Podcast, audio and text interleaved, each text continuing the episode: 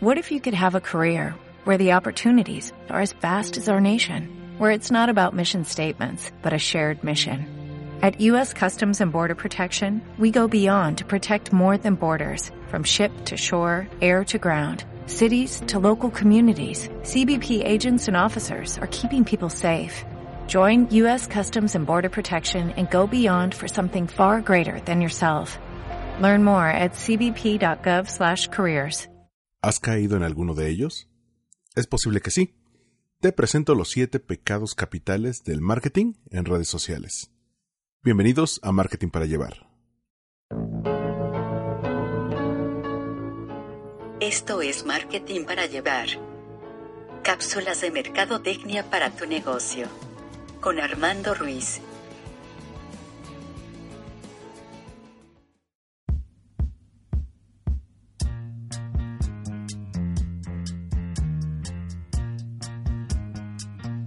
Hola, ¿qué tal? Te doy la bienvenida a un nuevo episodio de Marketing para Llevar. Yo soy Armando Ruiz, me encuentras en Twitter como Armando-MKT. También encuentras este podcast ya sea en iTunes, en Evox y espero que a partir de esta semana ya en Spotify como parte de la oferta de podcast que está agregando Spotify y también todos los podcasts producidos por un servidor a través de All We Need Blog te comento cuáles son. Está obviamente Marketing para Llevar, que está retomando con esta segunda temporada. También está Un Negro Nomás, este podcast de cultura pop un poco informal, un poco más como charla de amigos, eh, conducido por Carlos Bautista, hoy por hoy director editorial de Algarabía, la revista. también se encuentra Previsión Financiera, Vitalis Podcast, que es el podcast de Eloy López, a quien puede seguir como Eloy López J en Twitter o como el señor de los seguros. Y finalmente, el primero, el de casa, es Win Podcast. Ese ya lleva 100 episodios. Puedes encontrar los 100 episodios también en, estas plataformas. Si utilizas alguna app, como puede ser iTunes, como puede ser Evox, como puede ser eh, Podbean, Jellybean, Pocketcast, también puedes encontrar cualquiera de los cuatro podcasts en esta plataforma. Así que adelante, date una vuelta, escúchalos, coméntalos, critícalos. Si te gustan, eh, recomiéndalos a tus amigos. Si no te gustan, recomiéndalos a tus enemigos. Pero no te quedes sin hacer nada. Bien, como decía al principio del podcast, en la introducción, eh, con el constante cambio, no solamente en los algoritmos, sino también en el tipo de contenidos que ofrece cada red social, tanto marcas como agencias y sobre todo aquellos especialistas, aquellos que se dedican al marketing, hemos buscado esquemas que permitan obtener pues un mayor beneficio por el dinero que invertimos y también por el contenido que producimos.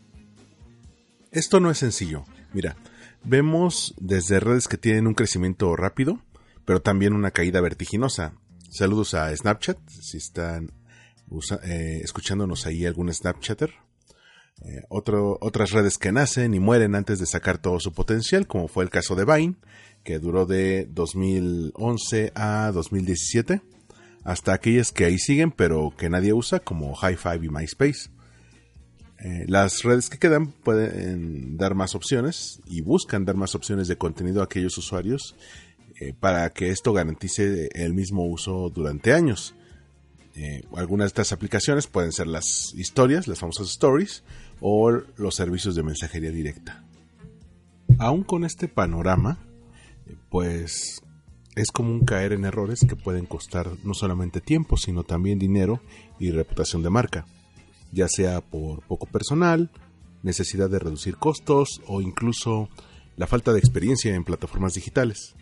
De acuerdo con Tom Fishburne, a quien puedes encontrar en Twitter, en Instagram y en LinkedIn como Tom Fishburne o Marketune Studios, especialista y creador de este concepto. Estos son los siete pecados capitales al hacer marketing en redes sociales. Número 1.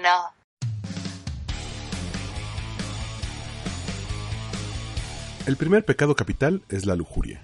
Cuando uno quiere hacer parecer a su marca como, digamos, más guapa de lo que en realidad es, o mostrar músculo para atraer gente, se puede caer en la tentación de comprar seguidores para inflar sus números.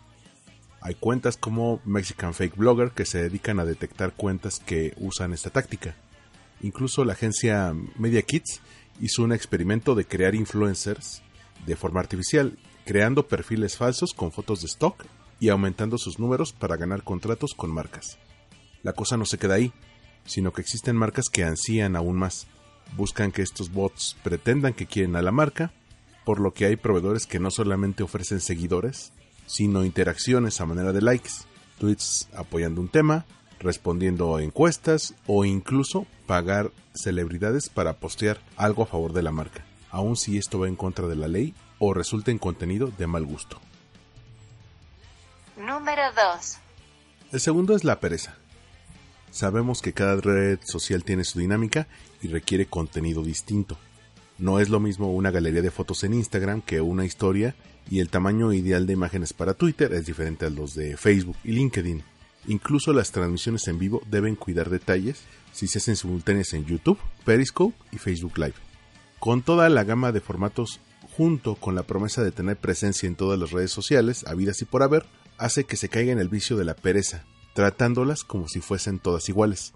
Mismo video para todas, misma foto para todas, poner la publicidad que se usó en impresos para las historias de Instagram, o ese spot que salió carísimo producir para televisión, colgado en el portal de YouTube.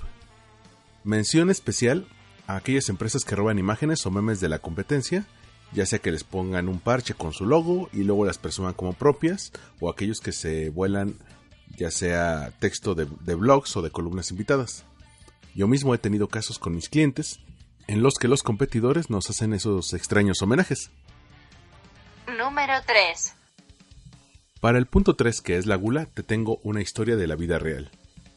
Alguna vez trabajé con un CEO cuyo sueño dorado de campañas online era generar 50 piezas de contenido diferente por red social para cada una de sus 30 marcas de manera diaria.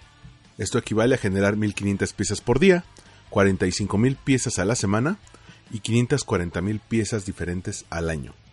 Hasta la fecha no existe un equipo o agencia capaz de cumplir con esa cuota. Llenar a tus seguidores con contenido va en detrimento de la calidad y de la imagen de marca, ya que se convierte eso en spam. Si a eso se agrega pagar pauta para que aparezca en todas las redes, puedes lograr efectos adversos como perder seguidores o generar conversación negativa. Número 4. La soberbia.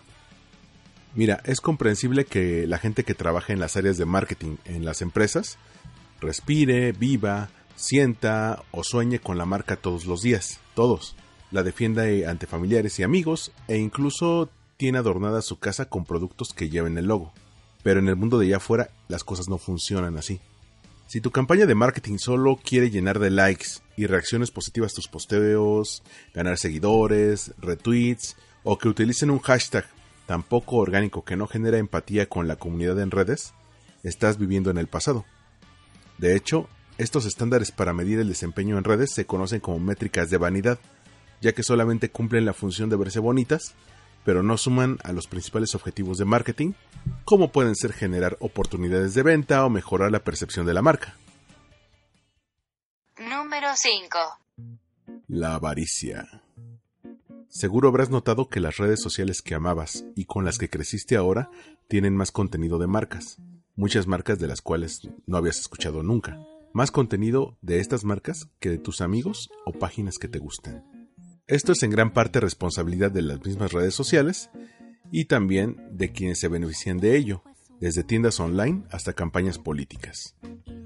En el caso de Facebook con Cambridge Analytica, se puso en evidencia el uso que se le da a los datos de los usuarios para fines que en muchos casos pueden ser legales o no. A veces simplemente no son éticamente aceptables, como diseñar campañas según nuestros hábitos. Si bien ya llegamos al punto de tener anuncios personalizados gracias a las cookies, digo, basta buscar un artículo en Amazon o un destino en despegar.com para que Facebook nos llene de anuncios con el tema en todas las partes de la página. La necesidad de las marcas de vender mucho, vender en todo momento y vender por todos los canales posibles va a acabar moviendo a los usuarios a otras redes sociales, a aquellas que consideren menos invasivas, como está ocurriendo con toda esa generación joven que se mudó de Facebook a Instagram. Número 6. Envidia. Alguna vez un creativo publicitario me contó que las marcas le tienen envidia a los memes. ¿Por qué envidia los memes? Porque son orgánicos, eh, son creados, compartidos y asimilados por usuarios, no por empresas, no por alguna organización, sino por los usuarios finales. Total, se comparten y se asimilan con tal facilidad que muy pocos anuncios publicitarios pueden alcanzar esos niveles. O si lo hacen, es gracias a la combinación de creatividad y presupuesto para definir una idea clave. Piensa, por ejemplo, en el te hace falta ver más bugs. Cuando hablamos de marketing digital, es común ver a marcas sumarse al hashtag del día, al tema de la semana, o haciendo versiones de memes conocidos donde por regla general o por directrices de la marca debe verse el logo o el producto del cliente. Se quiere obtener un poco de notoriedad que tienen otros, pero rara vez se capitaliza para la marca. Además de que se percibe con esto una estrategia digital errática que no sabe para dónde va y siempre está a la deriva, cuyo contenido pues está supeditado a lo que todos estén hablando el día siguiente. Es decir, no están generando un contenido de valor propio. Número 7. Y el séptimo y último es la ira. Cuando nada de esto funciona, cuando nada de esto está obteniendo resultados, es muy común que en las juntas, con los directivos, con los jefes, se pregunten, ¿por qué no estamos obteniendo el tan codiciado engagement? Si hicimos todo lo anteriormente descrito, seguimos abajo de la competencia, nos faltan seguidores, pues hay que hacer todo al doble, más fuerte, más ruidoso, más costoso. En este caso, la ira es el resultado lógico de una campaña que desde un principio no sabía de qué forma iba a contribuir a los objetivos del negocio, que no sabía para dónde ir, pues no se tomó el tiempo para respirar y planear con la cabeza fría el papel que iban a jugar las redes, la página web, el email marketing o las herramientas inbound para ya sea crecer en ventas, aumentar su participación en el mercado, darse a conocer con su mercado meta o simplemente mantenerse en el negocio. Y tal como en la vida real, la ira es contagiosa. La falta de resultados puede hacer que el cliente cambie a su agencia o que se decida reducir o quitar la partida de redes sociales de la estrategia de marketing. Incluso en algunas empresas, esto implica el quitar de tajo toda el área de marketing digital. Grandes marcas han tenido desfiles de agencias en menos de una década al no poder encontrar la famosa cuadratura al círculo.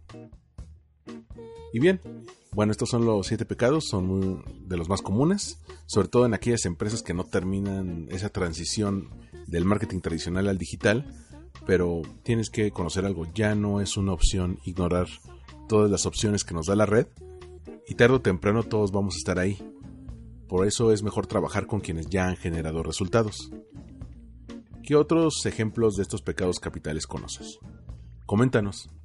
Me puedes encontrar en Twitter como Armando-MKT. Ahí puedes dejarme comentarios. También estoy en LinkedIn, también estoy en Instagram. También puedes encontrar All We Need Is Blog en Facebook. Y ahí puedes dejar tu comentario. Si te gustó este podcast, dale 5 eh, estrellas, dale un review, compártelo con tus amigos. Si no te gustó para nada, dinos cómo podría mejorar. Pero también, si no te gustó, compártelo con tus enemigos, aquellos que te caen mal, aquellos que dices, esto le podría funcionar. Nos escuchamos en el próximo episodio de Marketing para Llevar. Hasta luego.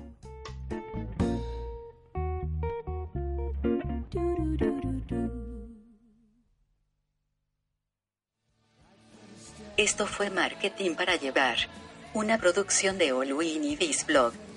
Disponible en iTunes, iVoox y en allgreenidisblog.com.